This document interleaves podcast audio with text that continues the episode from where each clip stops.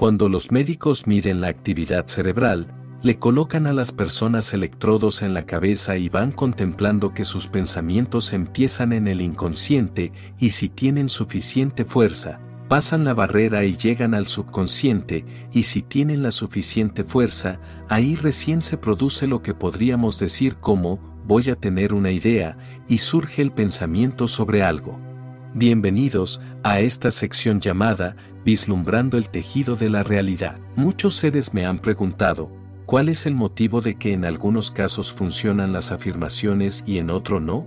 El problema con las afirmaciones audio subliminales que nadie te cuenta es que demoran mucho. Es un desperdicio demorar seis meses para cambiar algo cuando podrías cambiarlo en cinco minutos con otra técnica.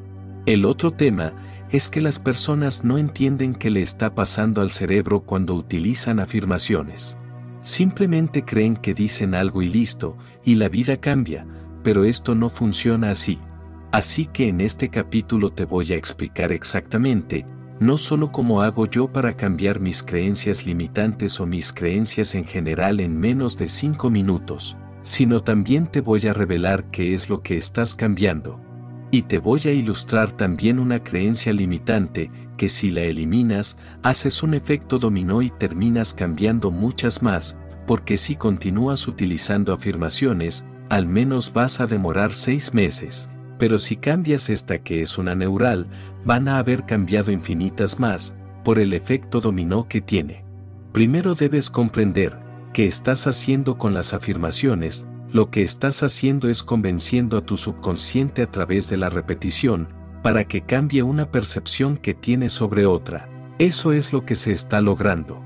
Pero, ¿cómo funciona? Las neuronas funcionan bajo esta premisa, y es muy importante comprender esto, las neuronas que se activan juntas refuerzan esa conexión y ¿qué pasa entonces? Cuando activas la idea de que soy un fracaso, estás afianzando todas las conexiones neuronales con todo lo que percibes porque alguien es percibido ante tu mente como un fracaso, asociando y reforzando esa conexión con la propia imagen de ti mismo entonces estás asociando la idea de que tú y un fracaso están muy entrelazados. Pero, ¿qué pasa? Si algo se despierta en ti, dices, vamos a utilizar las afirmaciones para cambiar esto y potenciar mi ser en otro aspecto, que no sea este, por ejemplo, soy perfecto a mi manera. Tú estás asociando todas las conexiones neuronales con que eres perfecto a tu persona, pero ¿qué ocurre en este punto? Muchas personas se equivocan en esto y las usan en negativo, por eso se sugiere que no debes utilizarlas en negativo.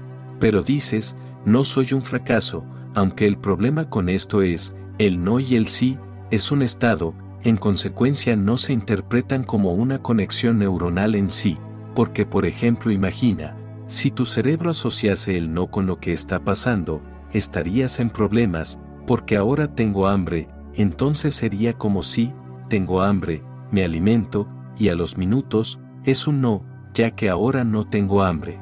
Al ir asociando y desasociando todo el tiempo quedará una gran confusión en tu cabeza, por todos los estados que van pasando. ¿Y cómo maneja el cerebro al sí y al no? Lo maneja como impulsos, como estados, ya que todo el sí, todo lo positivo, son conexiones que tienen mucha fuerza, pero todo lo que es negativo y no, son conexiones que tienen menos fuerza, por eso, cuando recibes una mala noticia, te dicen siéntate porque te puedes caer, de toda la negatividad que hay, esas energías te tiran. Cuando recibes una buena noticia, te pones eufórico, fuerte, el sí y el no se manejan así, por eso, no puedes utilizar el sí y el no, o ninguna de estas cosas para armarte las creencias, porque no sirven, ya que si terminas diciendo, no soy un necio, estás reforzando la conexión de necio con tu idea de quién eres tú, en consecuencia no funciona. Amada alma, tienes que ir al revés, si lo que quieres decir, por ejemplo, es que no tienes miedo, en vez de decir que no tienes miedo, dices, soy valiente, perfecto. Ya sabemos cómo hacer entonces para decretar las creencias básicas, ¿cuál es la forma ahora? La forma más simple, la forma del que recién empieza, es repetirlo frente al espejo, mientras se mira, entonces la tarea está escrita, porque a la vez que entra por los ojos, entra por los oídos, y la repites y la piensas. En consecuencia entra por todos lados, en pocas palabras, le estás dando una sobredosis a tu subconsciente de lo que está pasando. Pero, ¿qué es el subconsciente entonces?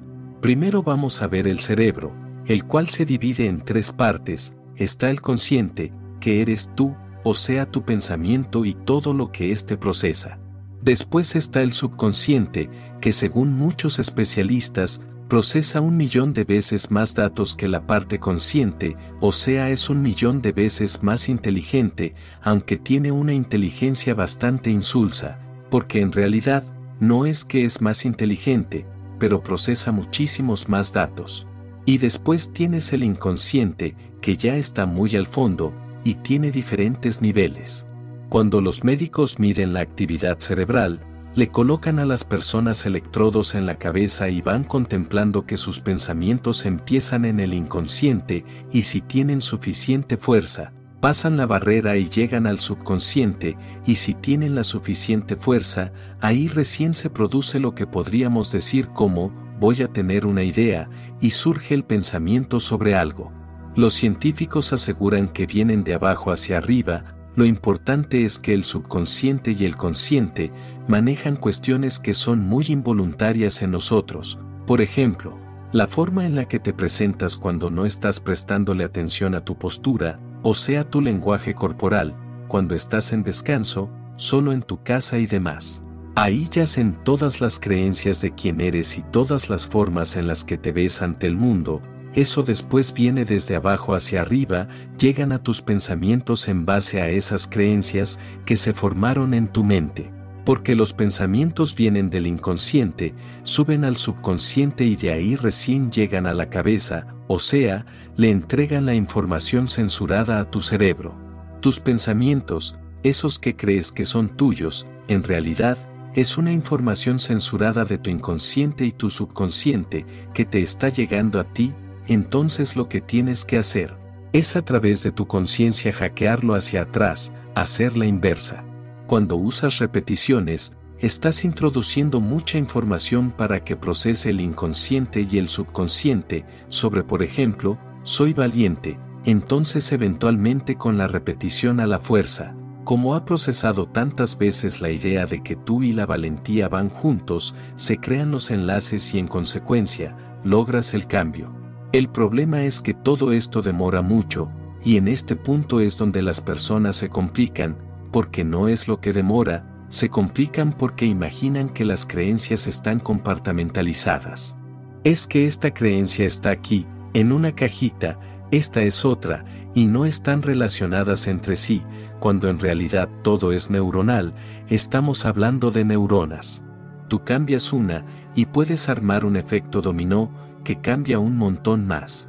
Entonces más que cambiar creencias pequeñas o sin sentido, conviene hacer un análisis profundo, ya que si vas a estar repitiendo seis meses o un año frente al espejo, lo ideal es analizar bien qué es lo que quieres cambiar, de dónde vienen las cosas, y debes ir a una bien, bien profunda, en la raíz de todo, ya que si cambias esa se cambian infinitas creencias más.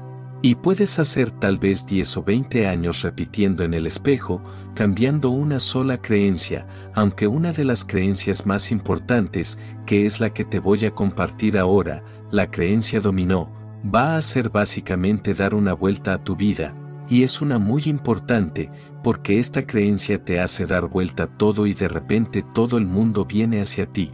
De repente atraes, de repente tienes carisma, de repente tienes valentía para ir a alcanzar tus metas, de repente te liberas como humano para ir a hacer lo que realmente quieres.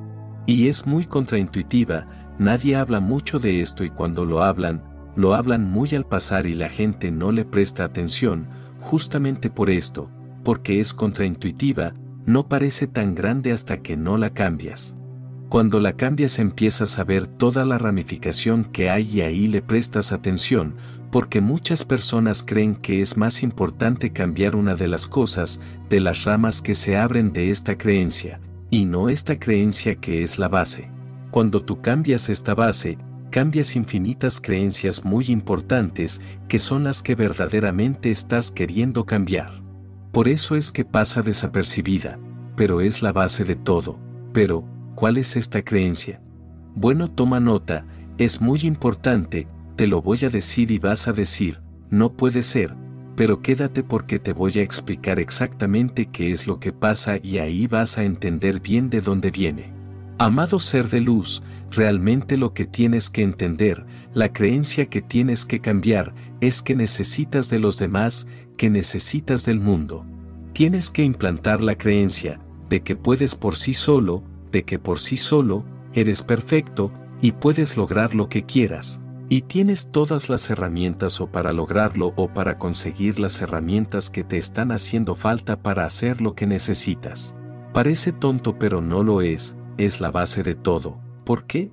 Porque cuando cambias esta creencia, lo primero que vas a notar es que ya no te importa agradarles a los demás, no te importa qué piensan de ti, no te importa nada. ¿Por qué?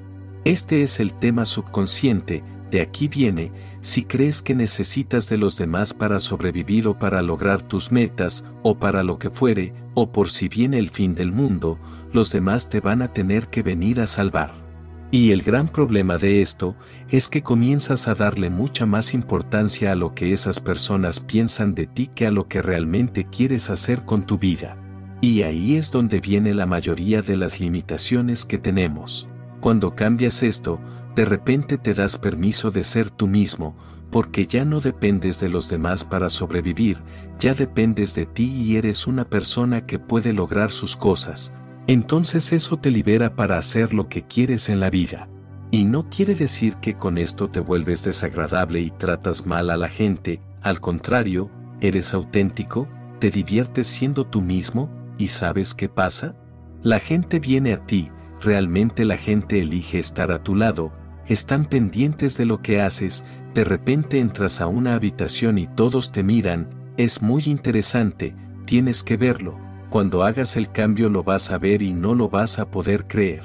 De repente te vuelves un imán para las personas, todos vienen hacia ti, porque se da vuelta el guion, de repente dejas de presentarte subconscientemente, porque recuerda, estamos diciendo que el subconsciente procesa un millón de veces más que el consciente. Cuando contemplas a alguien y procesas un millón de veces más lo que conscientemente percibes, imagínate que contemplas a alguien y ya lo juzgas por la ropa, por cómo se mueve, por cómo mira y el subconsciente un millón de veces más hace eso. Entonces imagínate cuando entras con tu subconsciente, diciéndole al subconsciente de los demás, yo no necesito agradarle a nadie, estoy acá porque quiero, y si soy agradable contigo es porque me caíste bien y porque genuinamente me interesa ser agradable contigo. Imagínate lo que dice eso, el subconsciente de las personas lo captan y te vuelves atractivo a los demás. Este método de hackear a la mente fue utilizado por los grandes de la historia para romper condicionamientos y crear cosas más allá de los límites establecidos en ese momento. Y cuando fue descubierto, innumerables escritores lo plasmaron en libros muy famosos, para atraer inversores, pareja, para lo que sea, no importa, ya que realmente puedes atraer lo que anhelas con esto. Porque cuando las personas entienden ese cambio subconsciente que has tenido, cuando además te perciben como alguien que es autónomo, que no necesita usarlos, que no los necesita, se da vuelta el guion, y te vuelves libre para crear el futuro que te animes a soñar, volviéndote tu mejor versión en esta realidad. Mis palabras solo son señales para que en ti puedas encontrar tu verdad.